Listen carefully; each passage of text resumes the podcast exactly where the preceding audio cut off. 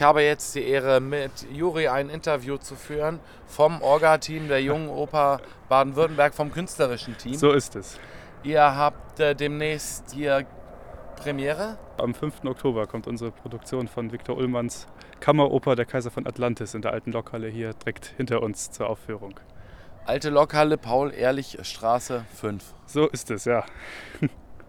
Was hat euch dazu bewogen, ähm, gerade das zu inszenieren? Und was ist der ganz spezielle auch Bezug zu aktuellen Entwicklungen an Kaiser von Atlantis? Wir haben das Stück zum einen aus sehr pragmatischen Gründen ausgewählt, weil unser Projekt ähm, immer nur eine Produktion im Jahr verwirklicht und ähm, auch die Kapazitäten, weil wir ja alles junge Leute sind, die auch noch in anderen Berufen arbeiten oder ihre Fächer, die eben in der Oper eine Rolle spielen, gerade erst studieren. Und wir haben eigentlich nicht vorgehabt, 2023 noch eine Oper zu produzieren und zur Premiere zu bringen, aber wir haben dann trotzdem Anfang dieses Jahres den Entschluss gefasst, das trotzdem zu tun. Und diese Oper ist nicht so groß dimensioniert wie ein abendfüllendes Werk von Wagner oder von Verdi, was mehrere Stunden dauert, sondern es sind 50 Minuten, bei uns 70 Minuten sehr konzentrierte Musik, sie ist nicht so groß besetzt, man braucht insgesamt weniger Beteiligte. Das ist der erste Grund. Und der zweite ist, dass wir gerne dem Repertoire des 20. Jahrhunderts eine Chance geben wollten. Das ist ja eine Oper, dieser Kaiser von Atlantis von Viktor Ullmann,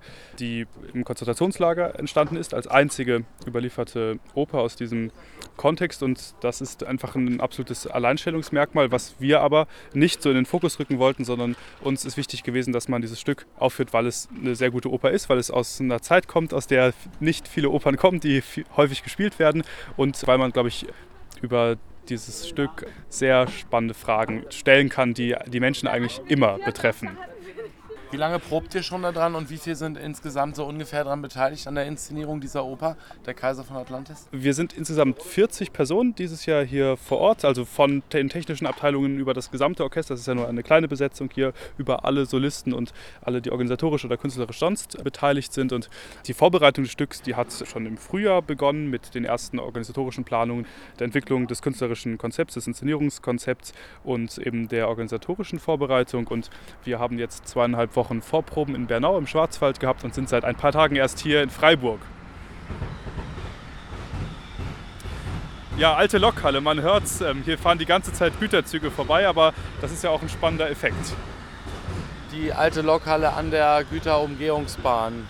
Es treten auf Kaiser Overall von Atlantis in eigener Person.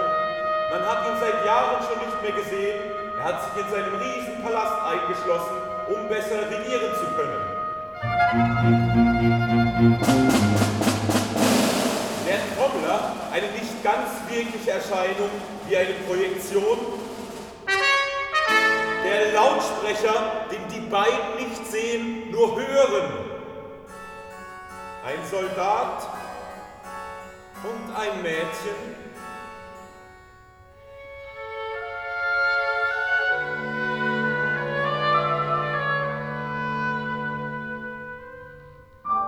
Tod als ein kleiner Handwerker des Sterbens und Harlekin, der unter Tränen lachen kann. Das ist das Leben. Das erste Bild spielt irgendwo. Tod und Harlekin existieren in der Sinnlosigkeit. Das Leben, das nicht mehr lachen und das Sterben, das nicht mehr weinen kann, in einer Welt, die verlernt hat, am Leben sich zu freuen des Todes sterben zu lassen.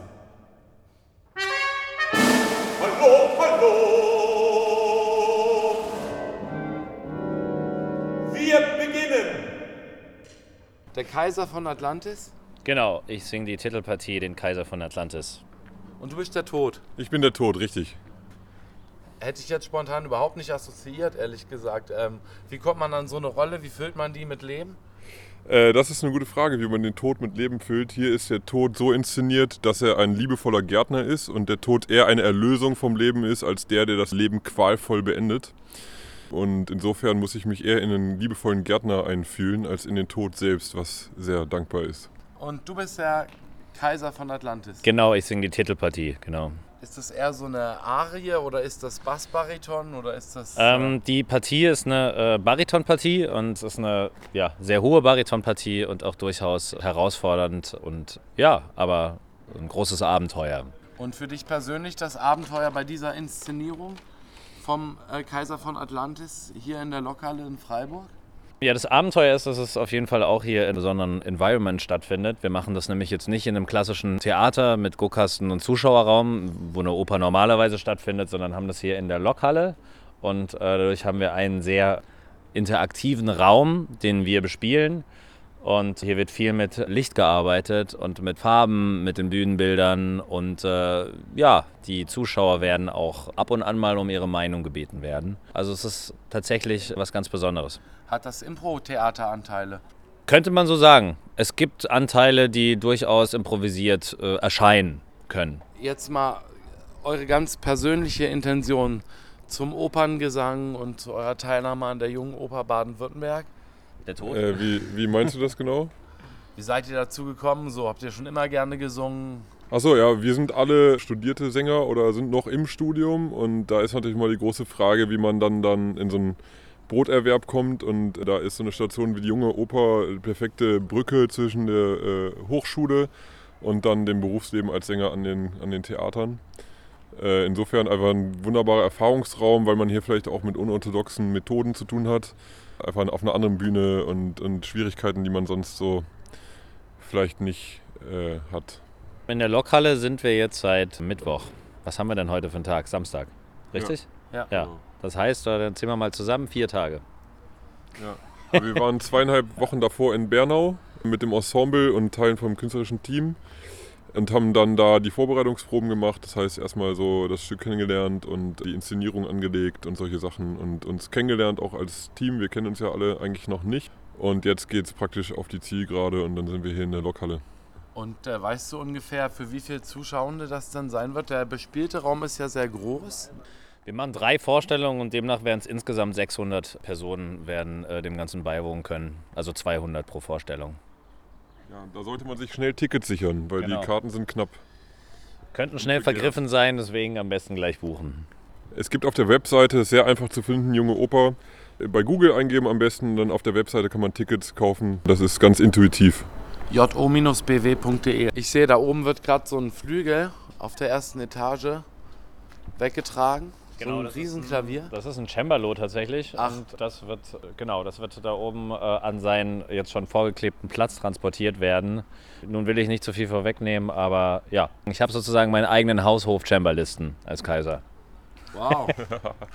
Ja, das ist natürlich cool hier, dass die Instrumente und die Szenen, die so passieren, überall im Raum verteilt sind, genauso wie die Zuschauer selbst. Das heißt, der Zuschauer kann sich auch so ein bisschen mit der Handlung mitbewegen und es wird wirklich von allen Seiten kommen, ja. Sowohl akustisch als auch visuell, wie auch geruchlich, sagt man das so? Also es soll tatsächlich, das ist jetzt eine Opernerfahrung, die irgendwo alle Sinne auch ansprechen soll und dadurch auch ein bisschen eben das klassische Opernerlebnis so ein bisschen durchbrechen, erweitern kann und äh, dadurch einfach nochmal spezieller wird. Äh, es wird auch äh, Gerüche geben, die im Raum praktisch versprüht werden, um so dann nochmal die Szene und die Stimmung in der Szene zu unterstreichen.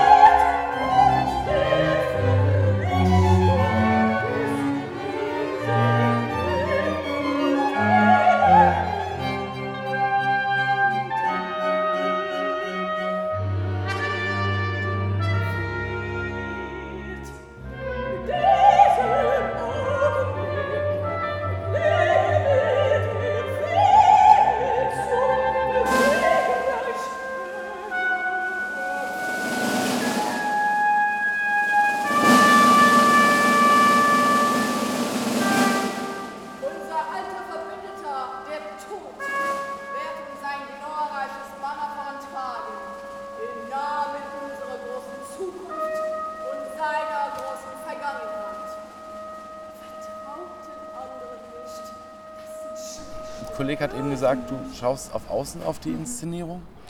Genau, ich bin von Altenburg und Graf, Agentur für jüdische Kultur und bin eben von der Jungen Oper Baden-Württemberg angefragt worden, ihnen bei dieser Produktion beratend zur Seite zu stehen.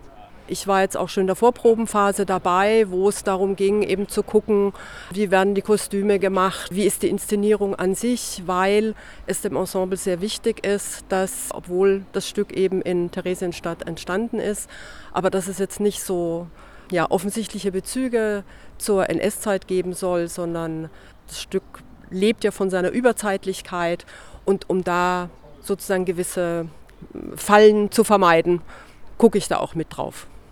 Okay, das heißt, ihr werdet beim Auftritt nicht die blauen T-Shirts mit dem Jungen Oper-Logo haben, oder doch? Nein, nein, ganz und gar nicht. Wir haben einen Kostümbildner dabei, der wirklich ganz wunderbare, surreale Kostüme geschaffen hat. Würdest du sagen, dass das also auch besonders wichtig ist, die Erinnerung wachzuhalten? Also es ist in jedem Fall ein äh, großes Verdienst der Jungen Oper Baden-Württemberg, einen äh, durch die Nazis ermordeten Komponisten wieder in die Öffentlichkeit zu bringen, sein Werk wieder erlebbar zu machen. Und äh, von dem her ist diese Erinnerungsarbeit total wichtig. Und natürlich auch, wenn man sich äh, Umfragen anschaut, was Antisemitismus anbelangt und so weiter, ist das ein sehr, sehr wichtiger Beitrag, dass eben junge Menschen in diesem Projekt zu dem Thema arbeiten und auch andere junge Menschen damit ansprechen wollen. Was für Kostüme erwarten uns dann äh, in der Aufführung? Also ich glaube, das Besondere an der Oper ist, dass es äh, nur sieben Charaktere gibt. Und äh, jeder Charakter ist ganz, ganz individuell gestaltet. Es gibt nicht ein lineares Konzept, was sich durch alle Rollen durchzieht, sondern äh, so weit wie sie inhaltlich auseinanderliegen zwischen Leben und Tod, ein Kaiser und Soldat, äh, ist auch das Kostüm mitgestaltet. Das sind äh, hauptsächlich schwarze Klamotten mit ganz viel weißen irgendwie Gips dran oder Farbe. Ja, sag doch mal, wie du sie siehst. Also das ist ja auch ganz verrückt hier mit dem Zotteln dran. Genau, es gibt schon ein relativ klassisches Kaiserkostüm mit einem Mantel in Rot. Wir spielen ja in einer sehr großen Halle, die auch vom Bühnenbild als surrealistischen Raum inszeniert wird. Auch dadurch, dass es nur sieben Charaktere sind, habe ich jeden Charakter relativ eindeutig und vielleicht auch ein bisschen gräler gestaltet. Der Kaiser ist, wird sehr rot und alle Leute, die zum Kaiser gehören, sind auch in einer ähnlichen auffälligen Farbe. Es gibt beim Lautsprecher sogar Neon-Orange und Bubikopf und Soldat sind quasi repräsentierend für das Volk äh, in Schwarz und Weiß gehalten, aber mit einer ganz auffälligen Struktur aus Gips und Latex. Was mich jetzt gerade gewundert hat, ist, also wir sind jetzt hier sozusagen im ersten Stock oder auf so einer erhöhten Bühne. Ja, es gibt mehrere Ebenen in dieser Lokhalle. Also vieles ist schon vorgegeben, ein paar Sachen haben wir natürlich noch dazu gebaut. Es gibt für die ZuschauerInnen eine Tribüne, die auch unterschiedliche Höhen hat und ich glaube, das, was wir inhaltlich auch die ganze Zeit hinterfragen, ist das Ding von Hierarchien und wer hat am Ende vielleicht auch das letzte Sagen und das spiegelt sich auch auf jeden Fall im Raum wieder. Wer sitzt oben, wer ist unten, wer darf von oben was sprechen. Das sind natürlich auch alles räumliche äh, Gestaltungsfragen, die ähm, solche Strukturen sichtbar machen können. Und äh, hier, das fand ich ganz interessant, diese Fenster in sozusagen das Stockwerk tiefer. Wozu sind die jetzt im Speziellen gut? Also die sind schon vorgegeben vom Raum. Da hat jetzt unser technischer Leiter Paul auf jeden Fall viel Freude mit dran gehabt, weil das hat einfach den Vorteil, dass man von unten nach oben leuchten kann und die Menschen und die Requisiten direkt anleuchten kann. Das ist schon ein besonderer Effekt, dass wir hier einen transparenten Boden haben.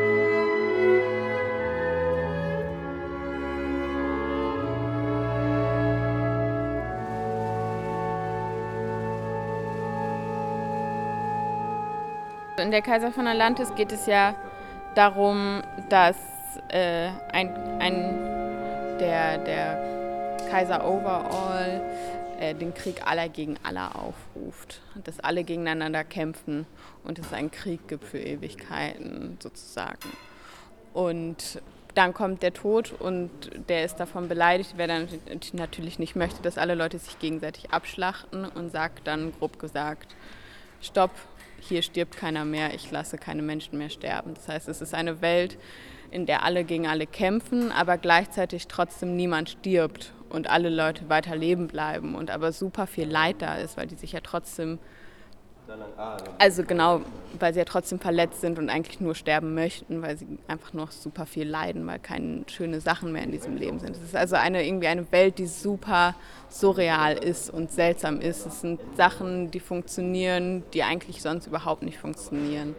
Es ist ein riesengroßes Chaos, das entsteht, was man sonst nicht kennt. Es ist eine Welt, die eigen ist. Und dadurch haben wir uns überlegt, wir wollen auch diese Welt zu einem eigenen Ort machen, den irgendwie das überzeitlich erklären und nicht an eine bestimmte Sache einordnen und haben uns deshalb überlegt, dass wir eine surreale eigene Welt bauen, in der kein da, in der es zwar Anhaltspunkte gibt, in der man sich eigene Assoziationen machen kann, aber im Groben, im Großen es ein Ort ist, ähm, wo alle Sachen irgendwie zusammengehören, auch wenn sie das eigentlich nicht können. Also eine surreale seltsame Welt, in der Sachen funktionieren, die sonst nicht funktionieren. Deswegen sind hier so viele verschiedene Sachen und ja, es ist riesig und groß und sehr viel Aufforderung. Aber genau, wir machen das zu zweit, deswegen funktioniert das auch.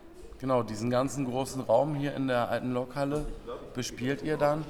Und äh, dass Sachen funktionieren, die in der realen Welt nicht funktionieren und Surrealismus und so. Alles ist mit allem verbunden, irgendwie. Hm, ist das auch ein Hintergrundgedanke ähm, bei der Arbeitung dieser Oper. Warum ist der Kaiser von Atlantis mhm. genau jetzt, genau richtig und wichtig im Jahr 2023? Ich würde sagen, es ist ein Stück, in dem es um einen Herrscher geht, der die Welt ziemlich stark einnimmt. Und ich glaube, es gibt immer noch auf der Welt super viele Herrscher, die die Welt zu Sachen bringt, die nicht gut sind. Jo Paul, der technische Leiter der Inszenierung von äh, Der Kaiser von Atlantis. Mhm. Was ist die spezielle Herausforderung für. Es ist ja hier kein klassisches Theater. Wir haben generell schon unkonventionelle Spielstätten gesucht und das ist natürlich eine sehr charmante Location, wo aber keine Theatertechnik vorhanden ist. Das heißt, wir müssen die gesamte Technik selbst hier reinbringen die ganze Beleuchtung muss eingebaut werden, wir müssen Traversen einbauen. Wir haben eine Zuschauertribüne aufgebaut, die äh, oder aufbauen lassen von einer Firma, die hier rein muss. Ähm, es sind ganz viele Tätigkeiten, die hier gemacht werden müssen, die, um überhaupt erstmal ein Theater herzustellen in diesem Raum oder aus diesem Raum. Und das ist aber auch eine ganz spannende Möglichkeit, weil man eben den Raum selbst gestalten kann und selbst das Theater gestalten kann. Wir können selbst bestimmen, wo die Zuschauer sind, wo wir können selber die Scheinwerferpositionen bestimmen und ähm, sind da viel flexibler als in einem klassischen Theater. Bringt natürlich Herausforderungen mit sich, aber sind auf jeden Fall sehr spannende Herausforderungen. Ähm, ich glaube, dass der Kanon sehr wiederholt wird oft in der Oper. Und wenn man im eigenen Kopf darüber nachdenkt, wie oft man Kaiser von Atlantis schon gehört hat oder gesehen hat auf Plakaten oder wie bekannt das ist, dann kann man, glaube ich, sehen, dass es einfach nicht so oft ist. Und es ist wichtig, den Kanon ein bisschen zu erweitern, gerade mit so wichtigen Themen. Und vielleicht kann man noch dazu sagen, die meisten Opern oder so, das Bild, was ich von Opern kenne, sind alte Stücke, in denen es um Liebe und Tod und Mord geht, vor allem von Frauen und irgendwie nicht um viele andere Themen. Und es war uns super wichtig, auch andere Themen in eine Oper zu bringen und warum nicht nur tragischer, romantischer Tod von Frauen irgendwie in einer Oper erklärt werden sollen. Und der Kaiser von Atlantis hat ein anderes Thema und hat einen anderen Schwerpunkt.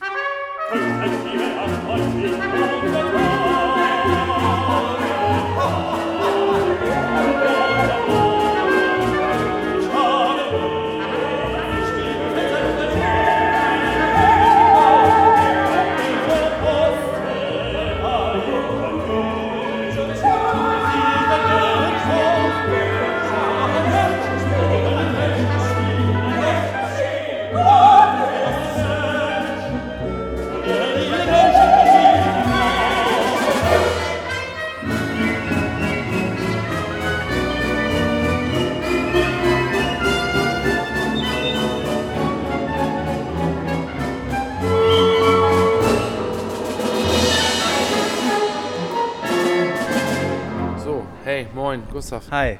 Du bist der Dirigent des Orchesters. Genau, also die Inszenierung mache ich nicht, aber ich habe die musikalische Leitung und ähm, ich habe den Verein auch gemeinsam mit ein paar Freunden vor ein paar Jahren ins Leben gerufen.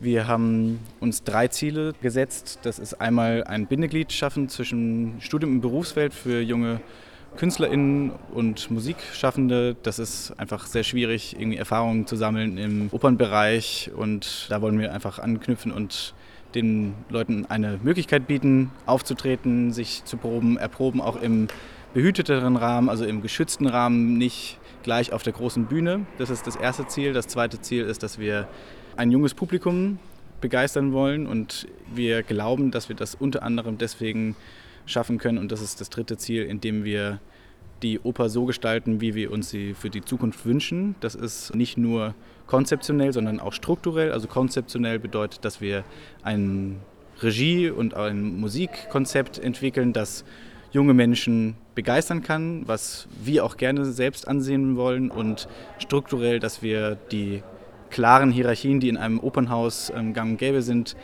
ähm, brechen und auf Augenhöhe arbeiten, mit großer Wertschätzung füreinander, mit Mithelfen, jeder packt an und das ist auch ein bisschen unser Wunsch, dass alle, die bei uns mitmachen, dass die den gesamten Opernprozess miterleben können und nicht nur ihren Dienst fahren, also jeder kommt zum Orchester und macht Stöpsel rein und danach wieder nach Hause, sondern es wird einfach gemeinschaftlich gearbeitet und strukturell auch eben, dass wir ein demokratisches Verständnis vom Opergestalten haben und das haben wir auch ähm, ganz explizit in dieser Inszenierung umgesetzt. Das ist ja ein Stück, was die Abwesenheit der Demokratie sehr stark in den Vordergrund stellt, eben da das auch im Konzentrationslager entstanden ist.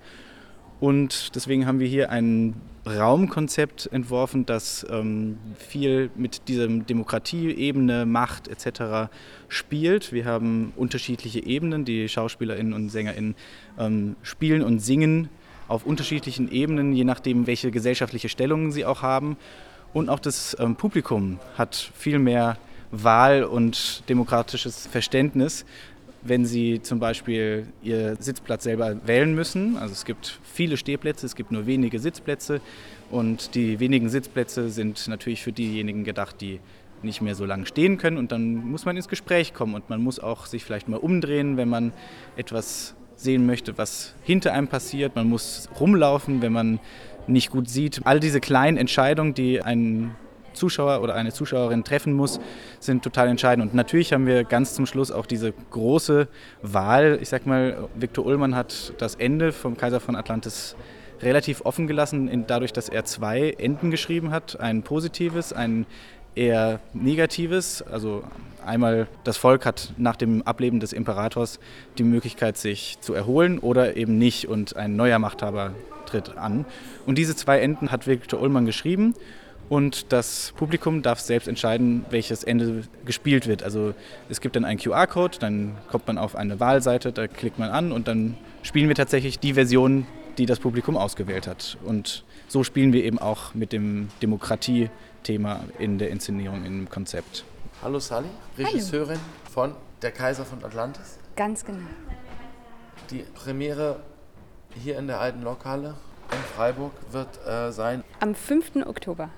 Was ist für dich persönlich die ganz äh, spezielle Herausforderung als Regisseurin äh, bei der Erarbeitung dieser Oper? Also für uns war ganz früh klar, dass das ein Stück ist, das in seiner Allgemeingültigkeit eigentlich zu jeder Zeit, in jeder Gesellschaft, an jedem Ort spielen konnte. Und das war was, was wir auf jeden Fall bewahren wollten. Und auf der anderen Seite haben wir eben diesen Raum hier gehabt, diesen ganz besonderen Raum, wo wir natürlich gesagt haben, wir möchten jetzt auch nicht eine Inszenierung einfach darüber stülpen, die in jedem anderen Raum stattfinden könnte, sondern wir wollen wirklich aus dieser alten Lokhalle heraus auch ein Raumkonzept entwickeln. Und diese beiden Dinge haben dann geendet in einer Inszenierung, die sehr viel surrealistische, assoziative Elemente hat, wo wirklich dann jeder seinen eigenen Weg auch oder wo so eigene Impulse im Gehirn angehen und man den eigenen Weg durch diese Inszenierung durchgehen kann und am Ende auch vor eine Entscheidung gestellt wird, wo das Publikum abstimmen kann, wie die Geschichte ausgeht.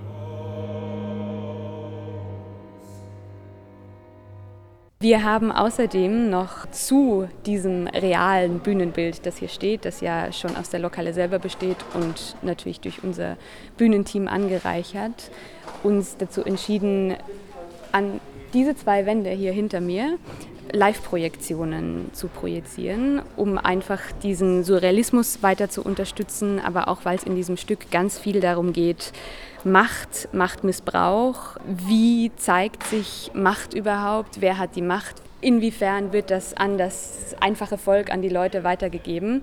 Und deswegen werden zwei Figuren Live-Kameras, also eine Live-Kamera von zwei Figuren in der Hand haben und damit verschiedene Sachen filmen, verzerren, vielleicht nicht verzerren, vielleicht nur Teile eines Gesichtes filmen. Und dann kann sich das Publikum eben auch, also das ist wirklich eine 360-Grad-Inszenierung hier, wo man sich auch als Publikum ganz bewusst entscheiden muss. Gucke ich jetzt nach vorne, wo eine szenische Aktion ist, gucke ich nach hinten, wo die Projektion ist, was möchte ich eigentlich sehen? Und dann setzt sich so Stück für Stück das Bild, also ich kann wirklich sagen, dass jeder Einzelne oder jede Einzelne im Publikum am Ende ein leicht unterschiedliches Bild haben wird von diesem Abend.